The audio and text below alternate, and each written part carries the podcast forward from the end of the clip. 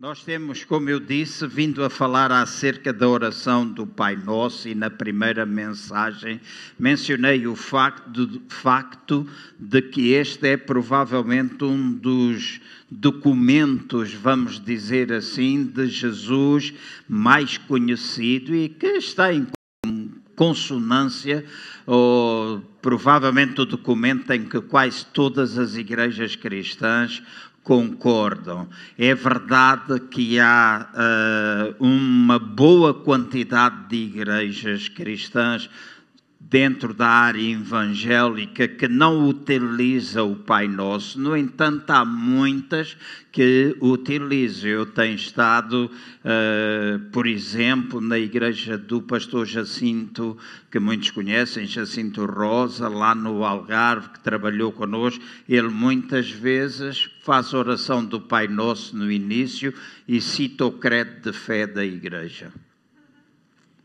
E nós às vezes não valorizamos essas coisas, mas é importante, não é? E eu disse que a oração do Pai Nosso, eu espero, e esta tem sido a minha oração, que ao longo destes três domingos anteriores, este é o quarto e no próximo domingo irei terminar, que este tempo nós tenhamos apreendido alguma coisa para além daquilo que nós já sabemos. Associamos o Pai Nosso a uma oração que não passa de uma vã repetição. E Jesus, antes até de ensinar os discípulos acerca do Pai Nosso, não é assim como modelo, Jesus disse que não era bom que eles usassem vãs repetições. Então, fazer esta oração sem qualquer conhecimento, discernimento, entendimento, revelação, torna esta oração, vamos dizer assim,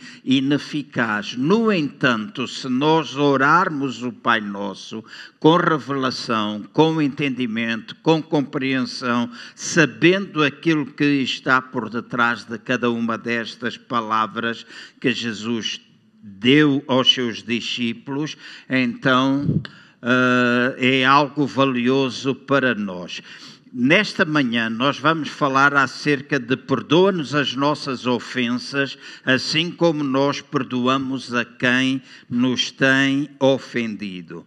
Já ficaram para trás algumas cláusulas. Esta é a quarta cláusula desta oração. Perdoa-nos as nossas dívidas ou as nossas ofensas, assim como nós perdoamos a todos aqueles que nos tenham ofendido. Este é o ponto, vamos dizer, de viragem nesta oração do Pai Nosso. É a chave, escutem bem, esta frase é a chave estratégica de todo o ensino proferido por Jesus. Eu já tive a oportunidade e esta manhã vou fazer um, um esforço, né? porque o meu estilo de pregar é descer, é ir, é comunicar. Eu vou tentar ao máximo ficar aqui em cima, não é? Para que eu possa dizer tudo aquilo que está no meu coração, seguindo também os meus apontamentos neste sentido. Agora, Jesus compôs esta oração de maneira a conseguir alcançar ou abranger todos os estados do desenvolvimento da alma. E ele fez isto de uma forma concisa e de uma forma muito eficaz. Não há nada que Jesus tenha omitido nesta oração, ele não acrescentou uma palavra a mais, nem uma palavra a menos. Está aqui tudo aquilo que nós precisamos para o desenvolvimento da nossa própria da nossa própria alma. E se os irmãos estão recordados, principalmente aqueles que têm estado aqui desde o princípio e se não estiveram os três domingos anteriores, se estiveram em casa ou aqueles que estão em casa já ouviram, nós começamos por olhar para esta oração percebendo que Jesus estava a dizer ou a, a dizer-nos quem é que é Deus. E quem é que é Deus? Quem é que é Deus? Deus é o nosso Pai. Então, a primeira coisa que eu mencionei foi Pai Nosso. Então, estabelece a relação, ele estabelece o facto de que Deus, Ele é o nosso Pai e que nós, homens, somos os seus filhos. Nós, homens, somos os seus filhos. Há uma ideia de que nem toda a gente é filho, mas todos nós fomos criados à imagem e semelhança de Deus. Ele é o nosso Pai, nós somos os seus filhos. Há, no entanto, neste mundo, muita gente que não sabe que é filho e que ainda não se reconectou com Deus. E a nossa mensagem não deve ser uma mensagem de condenação, não deve ser uma mensagem de afastamento, uma, uma mensagem a dizer que eles estão perdidos e que o destino deles é o inferno. A nossa mensagem deve ser uma mensagem de reconciliação. Esta semana eu recebi no meu telemóvel alguém que está a assistir a uma das nossas congregações e estava a fazer-me uma pergunta que hoje está muito uh, em voga falar-se acerca dessas coisas. A nossa sociedade está a deparar-se com um determinado número de problemas que anteriormente nós não nos deparávamos. Com como igreja, nós estamos a deparar também com estas com estas situações, tal e qual como, por exemplo, as uniões de facto. E nós, por exemplo, antigamente dizíamos: ah, a união de facto é uma coisa que é, é pecaminosa porque não está abrangida pela lei. No entanto, hoje a lei abrange. Certo? Então é um problema que nós, igreja, enfrentamos homossexualidade. Eu estive no Porto, como eu disse, domingo passado, e os irmãos não calculam a quantidade de pessoas, homens com homens, mulheres com mulheres, que andavam pela rua de mão dada, abraçados, alguns com saias. Vi algumas na rua de Santa Catarina, eles, um vestido de mulher, outro vestido de homem. Este é um problema que nós enfrentamos hoje nas nossas igrejas. Esta semana recebi uma mensagem de alguém que assiste a uma das nossas eh, congregações, não vou dizer qual, a perguntar qual é a nossa relação com a igreja ou a maneira como nós compreendemos a homossexualidade dentro da própria igreja. Então, esta é uma diferença. E eu preciso levar as pessoas a entender, e eu vou ficar aqui, porque eu acredito que é vontade de Deus que todo homem seja seja salvo. Jesus não veio somente dar a sua vida para alguns, mas ele veio para dar a sua vida por todas as pessoas. E até o último milésimo de segundo há esperança, há salvação. E é importante nós não fecharmos as nossas portas, mas abrirmos as nossas portas, acolhermos as pessoas, proclamarmos o evangelho de nosso Senhor Jesus Cristo que é poder de Deus para salvação e dizer às pessoas que Deus é o Pai delas e que elas só precisam conectar-se com Ele. Através, através de uma vida poderosa, uma vida de relacionamento com Ele. Então, Ele disse-nos, Jesus ensinou logo no início da oração que Ele era Pai, que Deus era Pai, que nós homens somos filhos, ele estabeleceu a forma como funciona o universo e ele disse que a relação de funcionamento é uma relação de pai para filho e depois mostrou como é que nós devíamos fazer o nosso trabalho, como é que nós podemos proclamar e ver a salvação da humanidade e das nossas próprias almas. No domingo passado, nós vimos e olharmos para a palavra de Deus e percebemos que Jesus explicou-nos qual é o nosso verdadeiro alimento.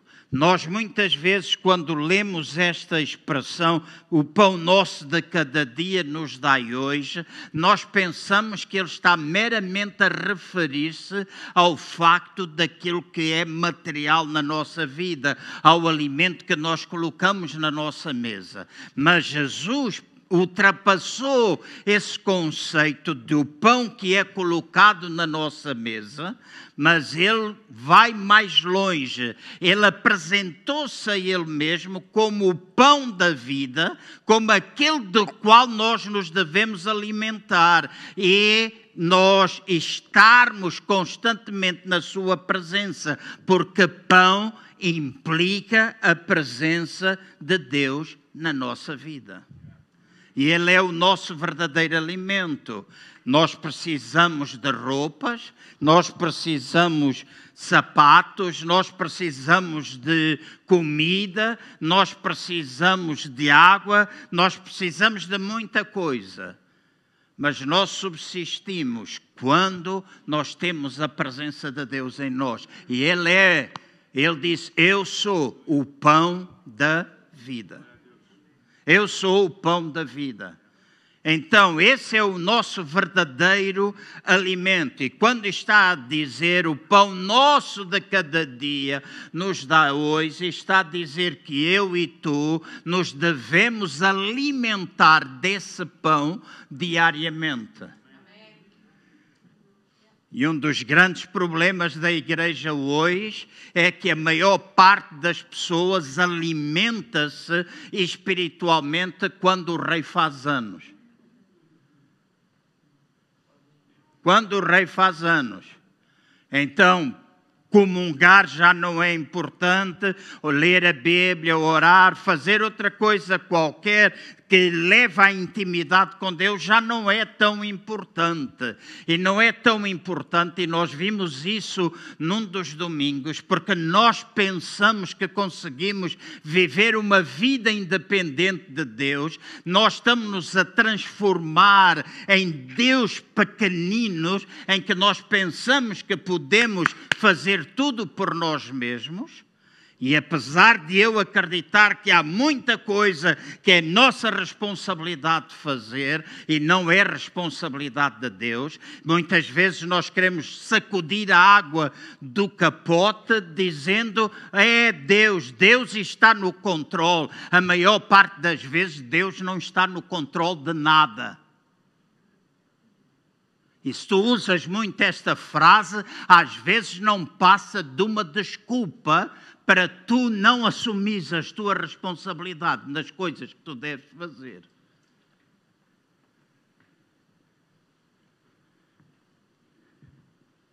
Sei que isto de repente virou assim uma igreja muito silenciosa.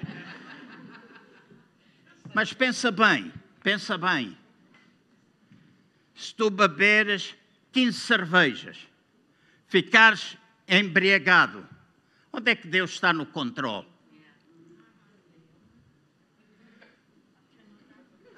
Onde, é que, onde é que Deus está no controle? E esse é um exemplo pequenino.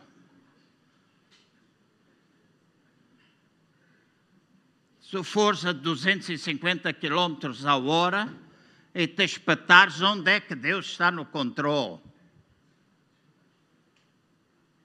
Quem está no controle és tu, certo?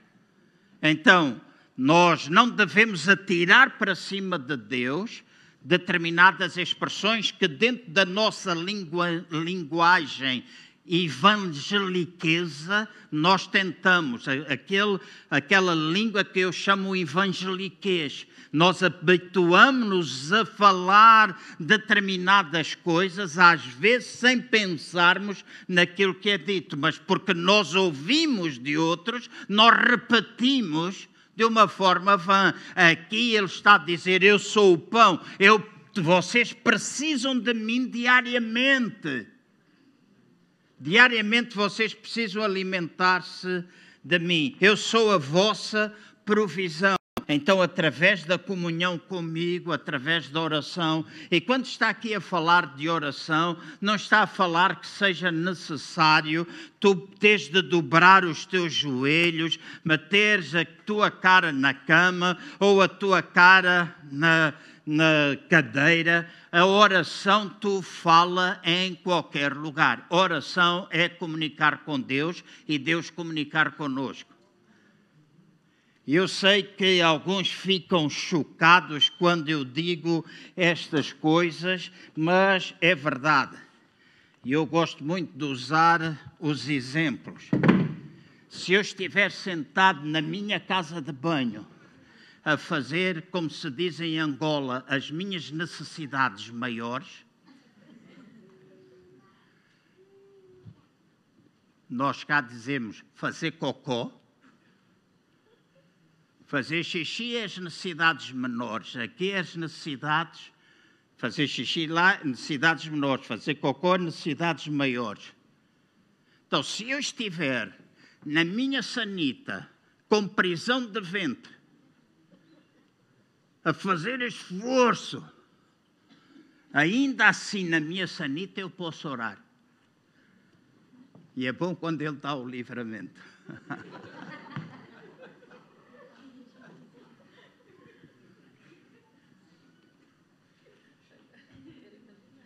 na sanita, na cama. Deixa-me ir um pouco mais longe. Quando tu fazes sexo com a tua mulher ou com o teu marido, ah, não, pastor, você está a ir longe demais. Uma coisa é uma coisa, outra coisa é outra coisa. Será que tu deixas de ser crente quando tu estás a fazer amor com a tua mulher ou com o teu marido? Deixas? Será que tu deixas de ser crente quando tu estás com o teu colega? Será que tu deixas de ser igreja quando tu estás no teu local de trabalho? Não deixas. Se tu tens essa ideia dentro da tua cabeça, tu estás equivocado em relação àquilo que é ser igreja de nosso Senhor Jesus Cristo nos nossos dias e ser a igreja que Deus quer que a gente seja. Então, ele fala do alimento e agora ele aborda esta questão do perdão dos nossos pecados. Ele fala acerca do perdão. Perdoa-nos as nossas ofensas, assim como nós perdoamos a todos aqueles que nos têm ofendido. Então, o perdão dos pecados é o problema central da nossa vida. E eu vou pedir aos irmãos que, pelo menos, e volto outra vez a dizer, eu vou procurar estar aqui, procurar explicar. A minha oração tem sido para que eu seja o mais simples e me faça entender bem naquilo que eu quero comunicar aos irmãos porque às vezes, ao pregarmos, nós podemos ficar envoltos numa linguagem tão complicada que as pessoas vão embora e não percebem aquilo que a gente quer dizer. E eu não quero que isso aconteça com os irmãos. E quero falar-vos acerca do perdão, da situação da humanidade, talvez de uma maneira que os irmãos nunca viram. Porque nós temos a ideia de que aquilo que foi criado por Deus e que é nossa responsabilidade, e eu falei isso lá no princípio, nós homens somos a expressão de Deus. Então a igreja é a expressão de Deus. E quando nós falamos hoje acerca do perdão dos nossos pecados, o perdão das nossas ofensas, quando nós falamos acerca da humanidade, nós temos de olhar o mundo segundo essa própria perspectiva. Olhar segundo essa própria perspectiva. Então, vou começar por dizer isto: o pecado é um sentimento de separação de Deus. Quando Jesus estava lá na cruz do Calvário e diz que na cruz do Calvário ele carregou os meus e os vossos pecados e os pecados de toda a humanidade, toda, não há uma pessoa da humanidade que tenha ficado fora daquilo que Jesus fez lá. Já pensaste nisso? Nenhuma. Então estamos a falar desde o mais santinho, mais santinho ao mais frágil. Jesus pagou. E quando ele disse: Deus meu, Deus meu, porque me abandonaste, aquela foi a altura em que sobre si ele carregou o peso dos meus pecados, dos teus pecados, do pecado da humanidade, e ele sentiu-se separado de Deus. Então, o que é pecado? Nós podemos criar muitas ideias, mas pecado é essencialmente o sentimento que nós desenvolvemos de separação de Deus. E essa acaba por ser a maior tragédia da, experiência humana. O pecado está enraizado nesta palavra egoísmo.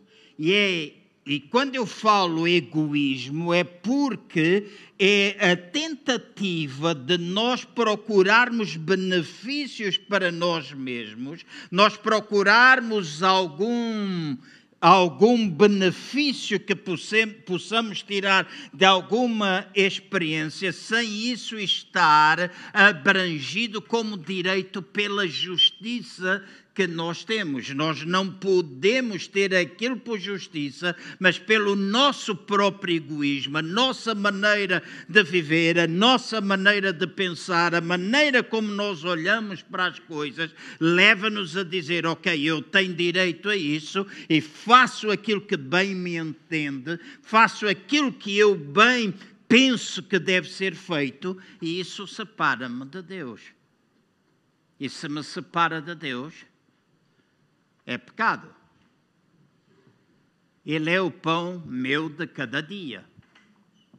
Ele é o teu pão a cada dia. Ele é o alimento que nós devemos ter. Então, se nos afastamos dele, nós estamos a viver de forma egoísta. Nós estamos a viver de uma forma separada dele. E se estamos a viver de uma forma separada dele, nós estamos a viver dentro daquilo que é um sentimento de separação em que nós começamos a viver uma experiência isolada, egoísta, muito pessoal, enquanto a verdade é esta. E os irmãos, é verdade que nem todos estiveram desde o princípio, mas a grande verdade é que todos nós somos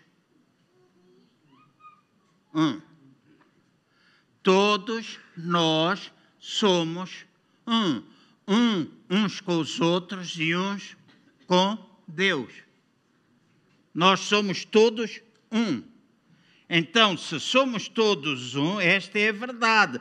Então, o nosso ser real é uno com Deus, é inseparável de Deus, porque nós estamos aqui expressando as suas ideias, estamos aqui expressando aquilo que é a sua vontade, nós estamos aqui a ser testemunhas da sua natureza. Este é o nosso papel enquanto cristãos. Sermos testemunhas da sua natureza, sermos testemunhas de quem Ele é. E porque nós temos contacto com Ele, porque nós nos alimentamos do pão a cada dia, nós podemos sê-lo. Nós podemos sê-lo. Claro que podemos escolher separar-nos. Mas se nós entendemos que nós não estamos separados dele, então nós podemos ser aqui na terra aquilo que ele quer que nós sejamos. Esta semana nós os dois falávamos, não sei se há dois, se há três dias, estávamos a falar acerca do domínio.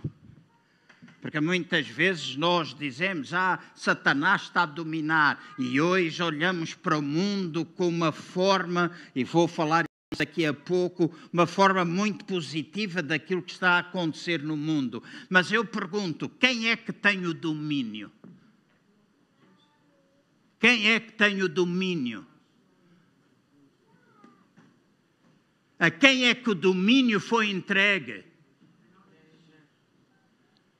Então, se foi entregue à igreja, se foi entregue a nós, o domínio está nas nossas mãos. Agora, nós ou usamos, e se não usamos, pode ser porque nós não queremos usar, nós estamos a viver muito segundo aquilo que é o nosso pensamento racional, ou então nós desconhecemos que o domínio está nas nossas mãos.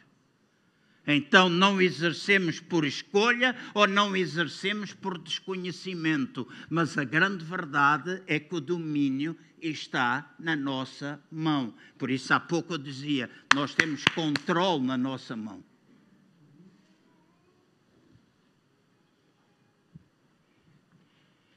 Então, estamos aqui para expressar porque somos todos um com o grande todo, nós somos do qual nós somos uma parte espiritual, então nós somos um deste grande todo, nós somos uma parte desse grande todo.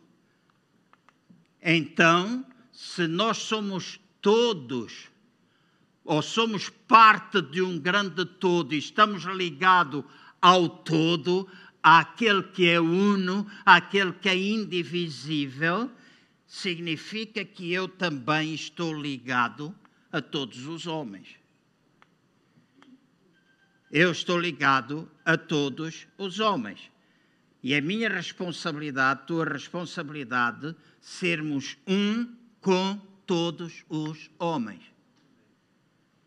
E irmãos vão perguntar, mas para que é que ele está a falar nisto agora? Está a repetir alguma coisa? Não, eu vou falar e estou bem centrado naquilo que eu vou falar. Perdoa-nos as nossas ofensas, assim como nós perdoamos àqueles que nos têm ofendido. E tu jamais podes perdoar a alguém que te ofendeu se tu não perceberes que é és um com Ele.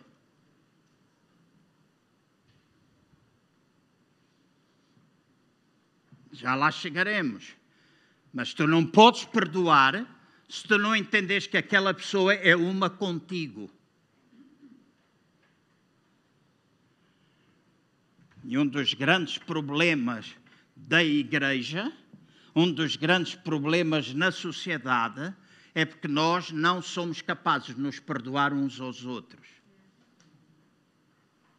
Nós não somos capazes de perdoar aqueles que nos ofendem, nós não somos capazes de perdoar o vizinho que se pagou connosco por causa da porcaria de um vaso lá no, na parte do elevador. Vou subir outra vez.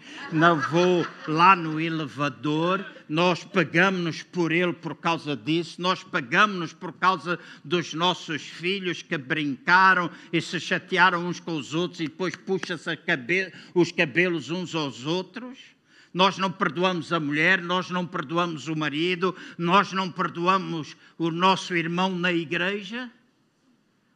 E não fazemos isso porque nós não entendemos que somos um com Ele.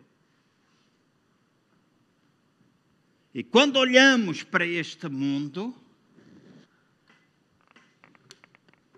a nossa forma de pensar a maneira como nós olhamos para o mundo leva-nos a ver o mal, o pecado, a queda do homem como uma verdade de que nós não somos um. Então, nós olhamos para aquilo que está à nossa volta e olhamos para toda a tragédia que o mundo está a enfrentar olhamos para tudo pelo qual o mundo está a pensar, onde ao de cima parece que está a vir todo o mal, E há muita gente que olhar para o mundo hoje, quando estas coisas estão a vir ao de cima, onde estas guerras, onde este egoísmo, onde este afastamento, onde esta separação está a começar a acontecer, muita gente atribui glória ao diabo, muita gente diz isto é o fim do mundo que se está a aproximar, mas por que é que tu não pensas que é a luz de Cristo que está a expor as trevas? As trevas nunca acabam com a luz, é a luz que acaba com as trevas. Então, muitas destas coisas estão a vir ao de cima, porque a luz de Cristo está a brilhar. Então, nós pensamos de uma maneira, olhamos para as coisas de uma maneira, mas a maneira como Deus olha para as situações, às vezes não é da maneira como nós olhamos. Às vezes, perder é ganhar, baixar é subir, na maneira como Deus vê as coisas. Mas nós não, nós procuramos ver o contrário, porque temos, olhamos para a palavra, olhamos para aquilo que são os ensinos de Jesus, segundo o nosso próprio entendimento. Então, dentro da nossa forma de pensar, nós achamos que podemos agir de uma forma independente, nós podemos agir com espíritos separados, ter os nossos planos, ter os nossos objetivos, ter os nossos, os nossos interesses distintos ou separados dos desejos de Deus. Nós pensamos que somos autossuficientes e tudo isto, escutem bem, tudo isto o quê? Toda esta ideia de que nós somos totalmente independentes, que nós somos separados uns dos outros, se fosse verdade, vou repetir outra vez, tudo isto, esta ideia de que nós podemos viver totalmente separados totalmente isolados, viver uma vida autossuficiente, se fosse verdade, e quando eu estou a dizer se fosse verdade, é assim que nega o facto de que Deus é o nosso Pai e de que nós somos todos irmãos, então significaria que nós não poderíamos viver uma vida harmoniosa, uma vida unida, uma vida em amor, mas nós tínhamos de viver num mundo em completo caos. E eu sei que a nossa mente, neste momento, está a ir para tudo aquilo que a gente vê e parece, parece que as nossas ideias são justificadas por aquilo que nós vemos. Caos, guerras, homens a matar mulheres, violência doméstica, doméstica. Nós olhamos para isso e parece, pois, é verdade, este mundo jaz no maligno, este mundo está completamente perdido, este mundo não tem esperança. Mas se isso fosse verdade, então a única coisa e a única maneira pela qual nós iríamos viver é que nós olharíamos simplesmente para os nossos próprios interesses, nós ficaríamos indiferentes à relação de bem-estar das outras pessoas, nós pensaríamos que podíamos extrair dos outros para nosso próprio benefício nós iríamos pensar que é deitando os outros abaixo que nós iremos subir, mas isso não é verdade. Isso não é verdade. Eu e vocês já tivemos pessoas que, para subirem na vida, nos pisaram. Não há ninguém que esteja aqui eu vou mais longe. Não há ninguém nesta humanidade, que faça parte da humanidade, que não tenha sido já traído, que não tenha sido injuriado, que não tenha sido maltratado, que não tenha sido odiado, que não tenha sofrido danos causados pelas outras pessoas. Todos nós que estamos aqui já passamos por isso. Mas isso, e é, quero que o Espírito Santo me ajude, mas isso não torna inverdade ou não torna a verdade de Deus mentira, de que nós somos todos um e que nós somos irmãos. O facto de eu ter passado, o facto de tu teres passado por essas experiências, o facto de nós vermos muitas dessas coisas à nossa volta acontecerem dessa forma, não torna isso verdade. A verdade é que eu e tu somos um com o Todo-Poderoso, que nós somos um uns com os outros. Esta é a verdade. Esta é a base. Isto foi aquilo que Deus estabeleceu. Isto foi aquilo que Jesus ensinou. Pai nosso. Então ele não é meu pai e deixa de ser teu. Ele não é meu pai e deixa de ser pai daquele que me ofendeu e me maltratou, ou deixa. Ele não deixa. Mas nós pensamos que sim. E às vezes, até por uma palavra que nós não gostamos muito, que se chama orgulho, pelo nosso próprio orgulho, ou pelo nosso egoísmo, ou até pelas situações dentro de nós mal resolvidas, às vezes nós até ficamos felizes, entre aspas, quando aquele que nos ofendeu está a sofrer. E se assim é, nós estamos a perder a verdade, que nós somos um com Ele e somos um com essas pessoas. Nós estamos a acontecer, a, a esquecer isso. E deixa-me dizer, eu já lá vou, porque eu estou a conseguir ler os teus pensamentos agora, porque eu já tive muitos desses pensamentos também. Já alguma vez eu pensei coisas do género. Já muita gente, pessoas que me ofenderam, pessoas que me magoaram, pessoas que magoaram a igreja, pessoas que destruíram. Eu já tive muitas vezes vontade, no sentido humano, de lhes apertar o pescoço, de trincá-los todos, cortá-los ao bocadinho e fazer iscas de cebolada.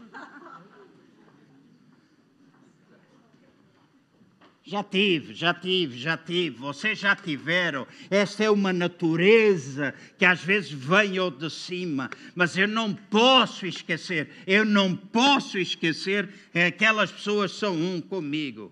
E é graças a essa verdade que reside a alegria da vida. É graças a essa verdade que nós nos encontramos aqui hoje.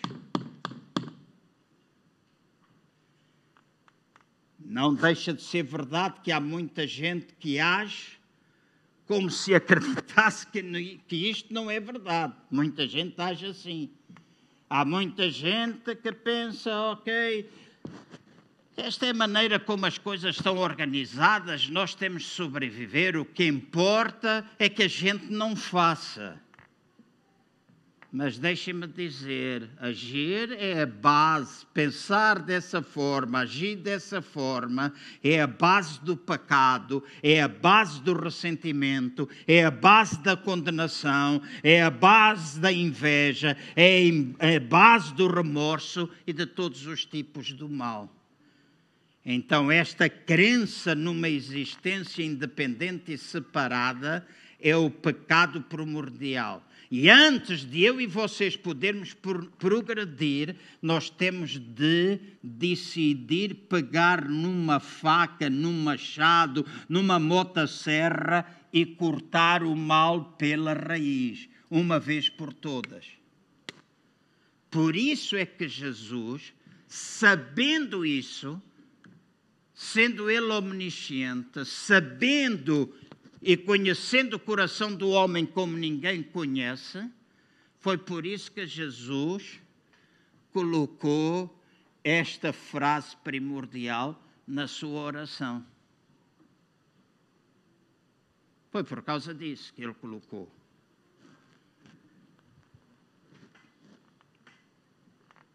Ele colocou este ponto numa oração cuidadosamente preparada, voltada ou destinada a dar cumprimento ao seu fim, ao seu propósito, ao nosso propósito, sem colocar uma mínima possibilidade de fracasso. Então, ele colocou esta cláusula do perdão para que eu e vocês não possamos ter hipótese de fugir, possamos ter hipótese de nos evadirmos, não possamos ter hipótese de vivermos por nós mesmos, de colocarmos reservas mentais, de utilizarmos todo tipo de subterfúgios. Ele colocou esta cláusula, cláusula. Perdoa assim como eu perdoa as minhas ofensas, assim como eu perdoo aqueles que me têm ofendido. Isto mete-nos num beco sem saída. Não dá possibilidade para eu e tu fugirmos. Claro, nós podemos continuar a escolher não perdoar. Nós podemos continuar a escolher, a pensar que ah, isto é uma frase como tantas outras. Mas será bom pensar, escuta bem o que eu vou dizer agora. Será bom pensarmos, será bom pensares se as tuas orações não estão a ser respondidas, se não será bom tu gastares ou investires um pouco de tempo para saber se lá no teu coração não há uma raiz de falta de perdão. Será bom pensar se algumas coisas acontecem da forma como acontecem é porque lá no fundo, mesmo que tenha acontecido lá no passado, um passado longínquo, nós ainda guardamos ressentimento dentro do nosso coração, nós guardamos a mágoa, nós lembramos e cada vez que nos lembramos daquilo, nós até fugimos de nos lembrar, nós até fugimos de falar, nós até fugimos, mas a fuga não leva a lado nenhum. Então pode lá ter sido longínquo, mas se houver ressentimento, não houve verdadeiro perdão. Vou repetir, porque alguns não me ouviram. Se houver ressentimento, se houver rancor, se houver amargura, é porque não houve verdadeiro perdão. Então nós ficamos às vezes envolvidos nesta teia. E enquanto cristãos não gostamos muito de ouvir falar do perdão, nós não gostamos muito. Gostamos de ouvir falar quando se trata de nós termos o perdão dos nossos pecados. Aí ficamos todos felizes, amém, aleluia, porque sentimos paz. Mas o perdão não é somente de Deus para nós, é de nós para nós mesmos, porque também precisamos perdoar-nos a nós mesmos e também precisamos perdoar às outras pessoas. Amém? Então aqui ele diz: temos de perdoar e estender o nosso perdão a todas as pessoas que nós tenhamos de perdoar também, ou seja, toda a pessoa que nos possa ter ofendido. E ele não deixa espaço, Jesus não deixa espaço para nós descurarmos este aspecto fundamental. Ele não deixa espaço. Ele fez isto com muita habilidade. Ele formulou esta oração com muita habilidade. Diz: perdoa-nos as nossas ofensas. Orareis assim: perdoai as nossas ofensas, assim como nós perdoamos aqueles que nos têm ofendido. Se nós não perdoamos, escutem bem, escrevam essa frase se quiserem. Se nós não perdoamos, as nossas orações ficam presas na nossa garganta.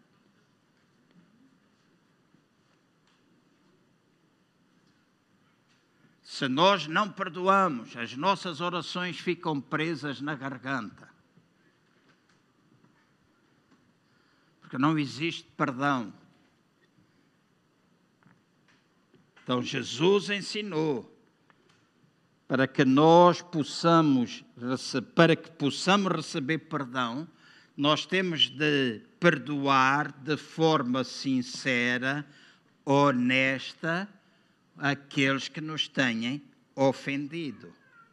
Amém? Ele não está a dizer, e nem ensinou oração para dizer eu perdoarei se a pessoa me pedir perdão. Já ouvi isto muitas vezes.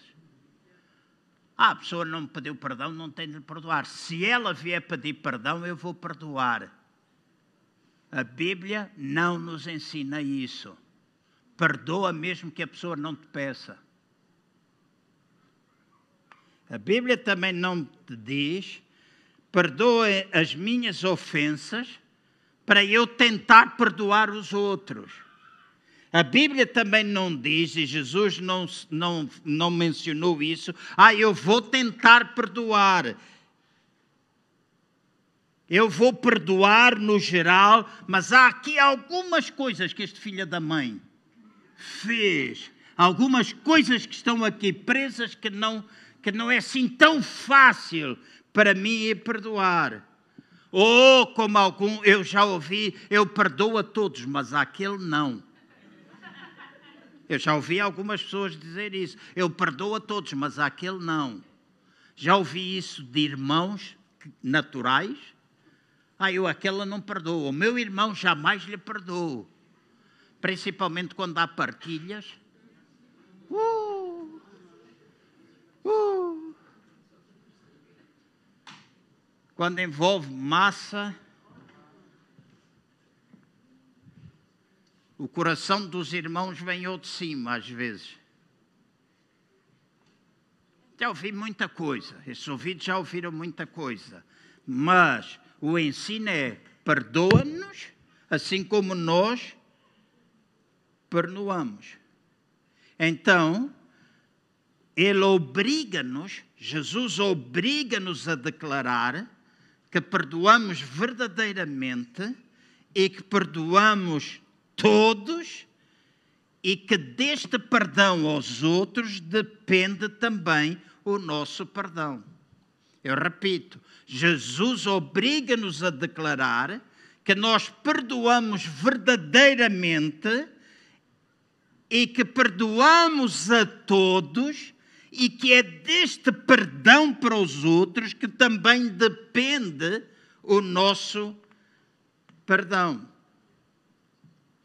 Eu sei quem, e é uma questão que eu coloco muitas vezes, quem é que tem graça suficiente para fazer as suas orações sem desejar o perdão ou a anulação dos seus próprios erros e faltas? Eu acho que não há ninguém. Todos nós queremos, nós queremos esse perdão. Quem é que é insensato ao ponto de procurar buscar o reino de Deus sem se ver liberto da culpa, do sentimento da culpa? Ninguém, por certo. Eu tenho a certeza, nenhum de nós que está aqui é insensato a este ponto. Então, nós, escutem bem, nós estamos presos numa posição sem escape de que não podemos pedir, escutem bem, de que nós não podemos pedir a nossa libertação sem primeiro libertarmos os outros. E perdão implica libertar o outro. Né? Perdão significa também tu libertares o outro. Então eu quero, eu quero, eu busco para mim, mas se eu não libertar o outro, eu não posso ser totalmente liberto daquilo que está a prender-me a mim, a mim mesmo.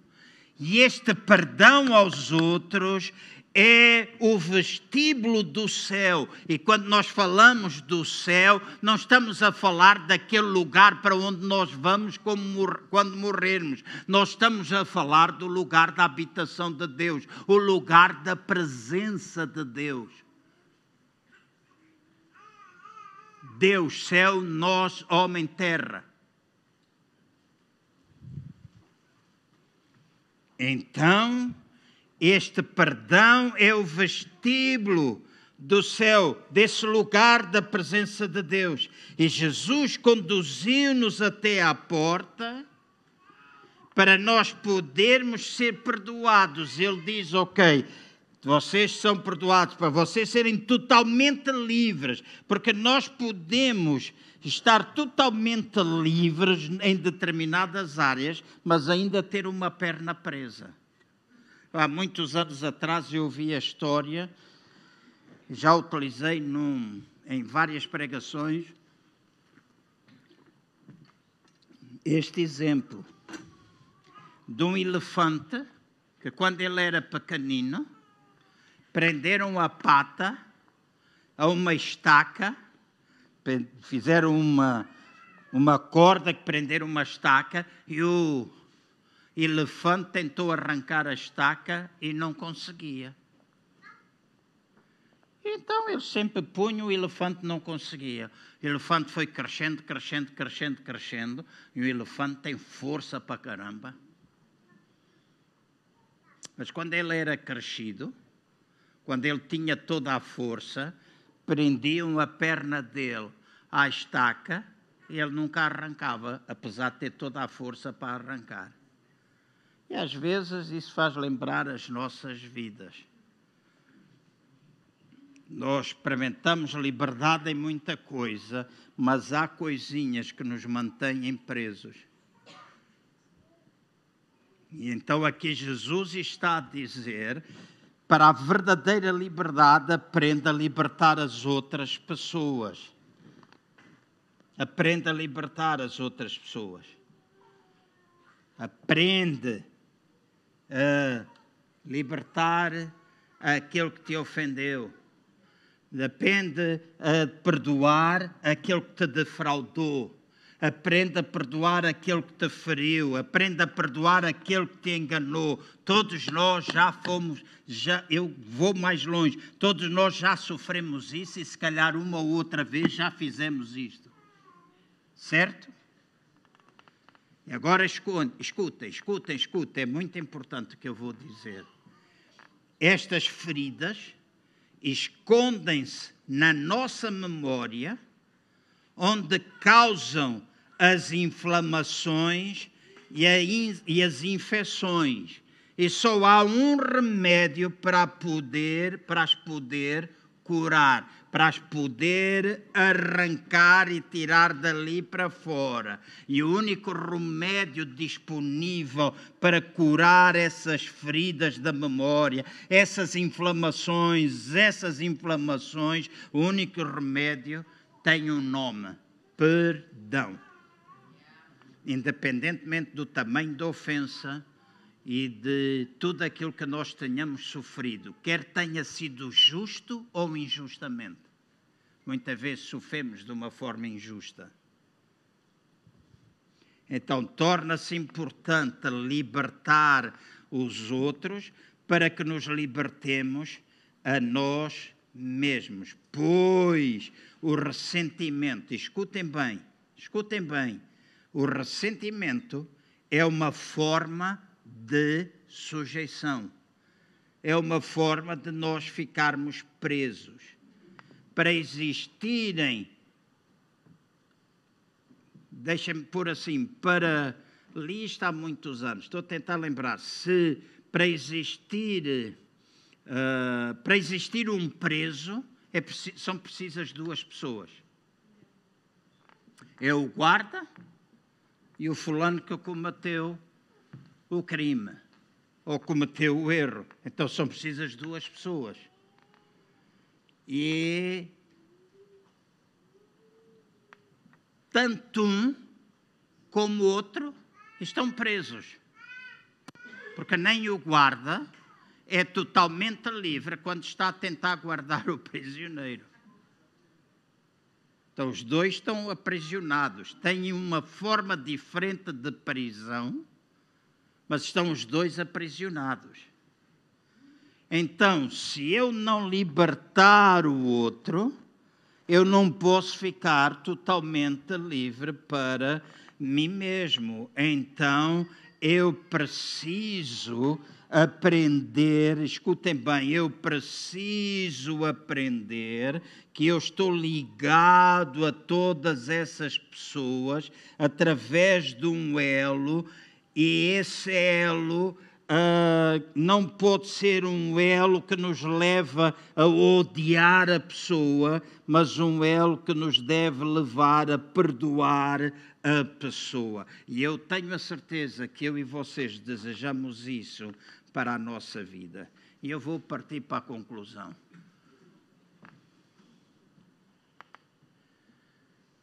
Eu não quero terminar esta reunião sem falar aos irmãos alguma coisa que eu próprio tenho procurado pôr na minha vida. Esta semana tive uma conversa com a Ana, há dois, três dias atrás. Tem 44 anos de ministério. Ontem estava a ver por um bocadinho um canal de televisão onde estão aqueles comentadores de, do futebol e estavam todos a falar do Cristiano Ronaldo e não sei quê. E esta semana recebi muitos posts, né? O Cristiano Ronaldo com cabelo assim, com cabelo assim e não sei quê. E um estava a dizer pior para mim, o pior para mim é ele estar a tentar roubar o erro, não sei quê, e o outro o, estar a tentar roubar o golo ao colega. Isso é que é uma coisa que é muito má e não sei quê. E o outro dizia: Ah, o Ronaldo não está a saber envelhecer, etc. E as pessoas podem falar o que quiserem, mas todos nós, à medida que vamos avançando na idade, a nossa vida é diferente. Nossa vida é diferente. Eu sei que não duro para sempre. Eu oro para alguém que me substitua, não que eu, eu sempre disse, nunca me vou reformar. Eu sempre disse isso. Oficialmente eu já estou reformado. 44 anos de descontos, reformei. Tem uma reforma fabulosa. É fenomenal. Nem sei o que é que hei de fazer à massa.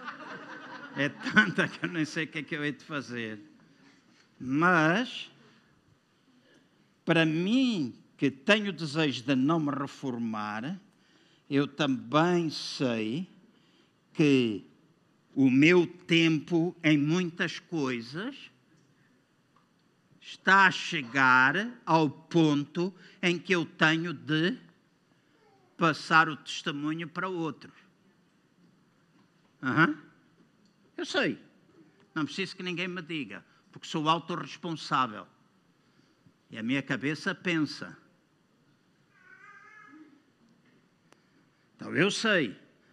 Ronaldo pode estar a não saber envelhecer, e é natural, está com 30 e não sei quantos anos, já não marca aqueles golos todos, mas mais importante do que tudo isto, ao longo destes anos, há algumas coisas que eu faço e que me ajuda a viver o perdão às vezes de uma maneira mais facilitada do que outras, mas se está a ser difícil, eu tenho de investir mais naquilo que está a ser difícil para que eu não deixe de perdoar. E há algumas coisas que eu faço há muitos anos Há um pastor amigo, Elísio conhece também, uma vez acusou-me a porcaria de uma conferência, nem, nem tinha nada. Houve dois crentes da nossa igreja que foram falar com ele, por uma conferência, meteram-me no barulho de uma coisa que eu nem sabia nada. E ele acusou-me, fez muita coisa e disse tão mal de mim. Aquilo deu-me, fez-me subir os fígados todos. Eu apetecia-me fazer e correr.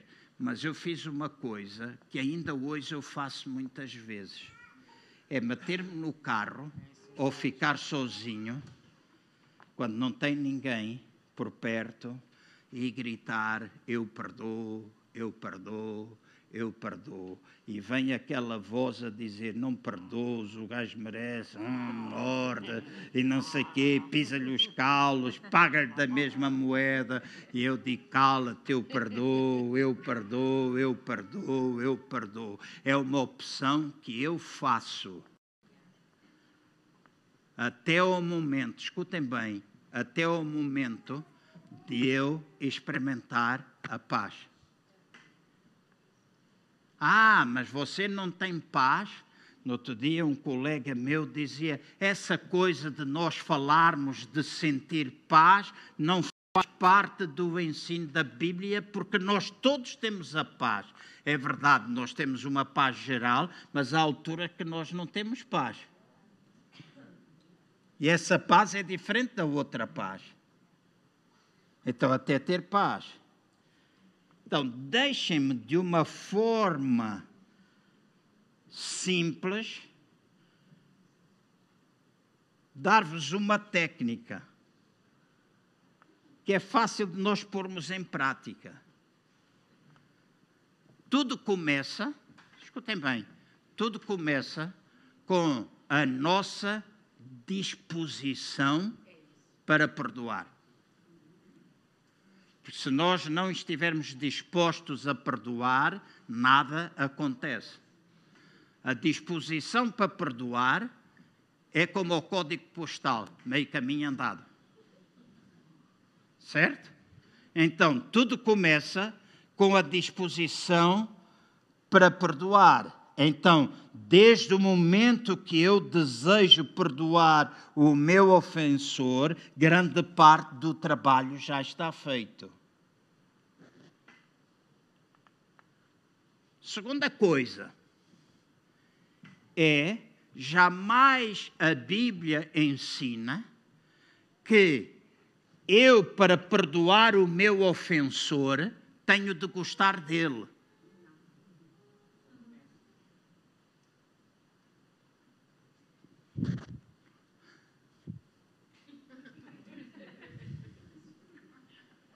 E quando eu compreendo que perdão não implica gostar, eu começo a respirar. Porque perdão não implica que tu tenhas de gostar. Perdão não implica que tu tenhas de ter um relacionamento muito próximo com essa pessoa. Há gente que, pela sua vida, pela postura na vida, se tu estás muito perto deles, eles que são caixotes do lixo, vão fazer de ti caixote do lixo. E eu não quero. Eu não quero. A Bíblia ensina, eu tenho de amar todas as pessoas. Certo? Então, eu tenho de amar até aqueles que são caixotes do lixo. Eu tenho de amar até aqueles que são, hoje usa-se muito a palavra tóxico. Eu tenho de amar aquela pessoa que é tóxica. Eu tenho de amar todas as pessoas, mas eu não tenho de gostar, eu não tenho de conviver. Então eu tenho desejo de perdoar, eu entendo que eu não tenho de gostar. E essa é uma velha ideia. E houve a vez eu escrevi acerca disso. Perdoar não é ter de gostar. E houve não sei quantas pessoas que no meu Facebook caíram em cima de mim. Então você não é cristão, porque a Bíblia diz para amar a toda a gente. E eu gostava às vezes de escrutinar a vida daquelas pessoas que escrevem comentários e que deitam abaixo e fazem coisas tão estúpidas. No outro dia escrevia um, nunca mais escreveu nada no meu perfil. Nunca mais. Porque eu disse, porque ele estava zangado com uma coisa. Eu não me meto com ninguém, normalmente não comento nada, não me meto em política, não me meto a atacar para isto, para aquilo. Utilizo o meu Facebook e peço sempre a Deus para que seja de edificação para alguém. Facebook ou Instagram. É assim que eu faço. Tenho ideias, às vezes leio às vezes o Adriano escreve umas coisas que eu gosto, ele escreve. Eu só meto lá um coraçãozinho. Ele sabe que eu estou a dizer, eu concordo contigo. Mas fico-me por ali, não vou tecer comentários, porque senão a tareia que ele leva é a mesma tareia que eu levo. E não é que eu tenha medo de levar tareia, eu é que não quero meter-me nessas chatices. Então eu escolho usar as minhas redes da maneira como eu entendo que as devo usar. Mas eu escrevi uma coisa simples e ele falava, e por causa do amor, e não sei o quê, e começou pumba, pumba, a dar-me tanta tarefa. Eu disse: Eu acho que aquilo que o estimado colega precisava fazer era ler primeiro aos Coríntios, capítulo 13, porque aquilo que você está a fazer comigo contraria tudo aquilo que a Bíblia diz que é amor, e você não está a demonstrar amor comigo, mesmo que eu estivesse errado. Calou-se e nunca mais apareceu. Então, nós não somos obrigados a gostar de ninguém, mas temos a obrigação de amar todas as pessoas, pois o amor ou a caridade, como a Bíblia chama, significa um sentimento vivo e ao mesmo tempo impessoal. Mas esse amor não tem nada a ver com sentimentos não tem nada a ver com sentimentos, mas à medida que eu perdoo, que eu liberto e que eu amo, sem ter de gostar, sem ter de conviver, há um sentimento que vem a seguir e que começa a trazer felicidade à minha vida. Eu poder dizer: eu sou feliz, eu estou em paz. Amém? Então, é uma técnica muito simples. Outra coisa que eu faço muitas vezes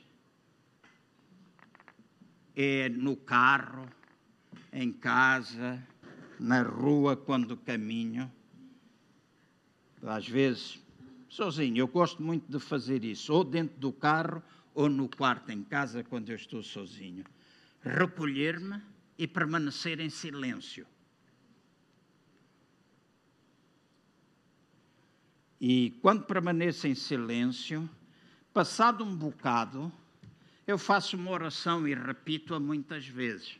Ou então digo assim: Espírito Santo, eu nesta coisa nem sei o que é que eu devo orar. Eu sei como orar, eu oro ao Pai em nome de Jesus, mas às vezes eu não sei o que orar. Então, Espírito Santo, ajuda-me a interceder. E eu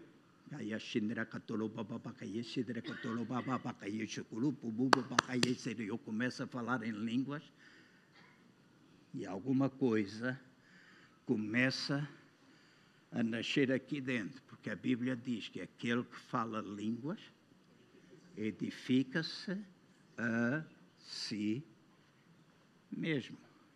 Ah, eu não percebo o que é que tu estás a dizer e tu também não percebes. Não estou preocupado em perceber. Estou preocupado em ser edificado. Eu sei que aquilo que eu estou a falar é a linguagem do Espírito Santo de Deus, então eu utilizo. Eu sei que é uma das ferramentas colocadas ao meu dispor por Deus para a edificação da minha fé. Então eu fico em silêncio, faço uma oração com entendimento ou faço uma oração em línguas e depois digo em voz baixa ou alta. Às vezes depende da força da ofensa. E quando a força da ofensa mete, mexe muito com os meus fígados, eu digo em voz alta. Grito mesmo, eu perdoo, eu liberto, eu deixo essa pessoa livre, eu deixo-a ir, eu coloco perdão em toda esta questão, eu, no que diz respeito a mim, estas coisas ficam esquecidas, eu estou completamente livre em nome do Senhor Jesus, em todas as áreas em que isto está envolvido, eu liberto perdão. E depois digo uma coisa: quando começa a sentir aquela coisa cá dentro que traz paz, eu digo, e eu abençoo essa pessoa em todas as áreas da vida dela. Eu faço isso. Eu abençoo essas pessoas em todas as áreas da vida dela, porque eu não lhes desejo mal. E eu sei, eu sei que o mesmo Espírito que está comigo, se ele é meu irmão e é meu irmão, porque somos um com todos, um com o todo, mesmo Espírito opera em mim, também opera nele. E a minha esperança é que um dia chega em que aquelas pessoas reconheçam o mal que fazem, saibam libertar-se do perdão, através do perdão, saibam libertar-se das amarras dessas pessoas, daquilo que prende a vida deles, de ressentimento, de mágoa, de coisas às vezes que têm anos, coisas que as pessoas às vezes vão buscar, já têm 50 anos de existência. E às vezes mais. E às vezes mais. Às vezes nunca perdoaram o pai, nunca perdoaram a mãe, nunca perdoaram o irmão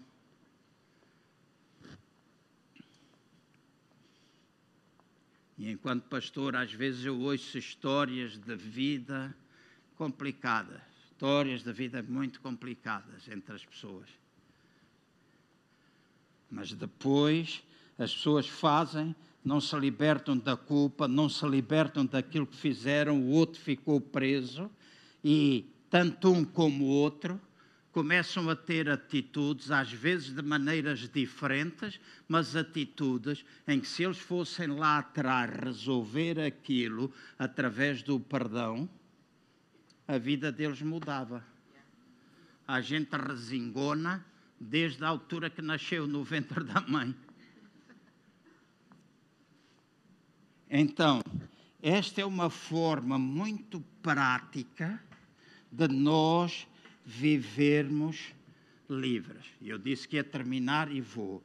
Esta prática dissipará todo o ressentimento, toda a condenação, e o efeito dela será a nossa felicidade será a nossa saúde física, será a nossa saúde emocional, será bênção na nossa vida em geral? E ela transformar-se-á numa vida revolucionária, onde aquilo que é o nosso papel, Adriano, aquilo que é a nossa vida enquanto homem, de nós expressarmos Deus à medida que nós formos crescendo fazendo estas coisas, mais Deus nós expressamos às outras pessoas e mais os outros vão dizer: Eu quero o que tu tens. E às vezes tu ouves e as pessoas dizem: Tu és diferente. É porque tu passas alguma mensagem. Ninguém vai dizer que tu és diferente se tu não passas nada. Tu és a Bíblia que muitas pessoas leem. Nunca leram a Bíblia, mas leem a tua Bíblia, que é a tua vida. Então, à medida que nós formos fazendo, se nós agirmos segundo a mentalidade, segundo a forma de pensar que não é verdade, apesar de parecer ser verdade, que isto é um caos, mas a verdade não é o caos. A verdade é que Ele é o nosso Pai, nós somos a Sua expressão, nós temos o domínio, nós temos o controle e nós estamos aqui para ser luz e influenciar e acabar com as trevas. Amém. E à medida que estas coisas vêm ao de cima, é porque eu e tu somos luz, é porque eu e tu estamos a começar a expor essas coisas e porque nós expomos essas coisas da maneira como a gente vai viver vai começar a marcar a diferença. A pessoa vai começar a dizer: epá, o que é que se passa aqui? Até aqueles que nos ofendem ofendem, aqueles que nos maltratam, aqueles que falam mal de nós, se tu escolhes não dar troco, nem ouvir, até esses ficam confundidos. Porque eles querem mesmo é ver-te chateado. O que eles querem mesmo é ver-te aborrecido. Que eles querem mesmo é ver-te tu pagar da mesma moeda, reagir da mesma maneira como eles reagem. Mas quando tu dizes, ok, peace and love. Nasci em 55. Peace and love. Nossa, nossa faixa etária, né? Make love, not war. Peace and love. E ainda vivo nessa época na fase cristã. Peace and love. É a melhor coisa que nós podemos experimentar. Tu vais para casa, tu podes chorar, mas tu recolhes-te, tu oras, com entendimento em línguas, tu declaras eu perdoo, eu perdoo, eu perdoo, perdoo, até o momento em que a paz que excede todo o nosso entendimento toma conta do nosso coração, tu levantas há um peso que saiu de cima de ti. Tu dizes, já está. E a partir dali é vida nova. Tu já nem te preocupas em saber, já não te preocupas em nada. Eu quero viver na minha paz. Peace and love. Vamos ficar de pé, se faz favor.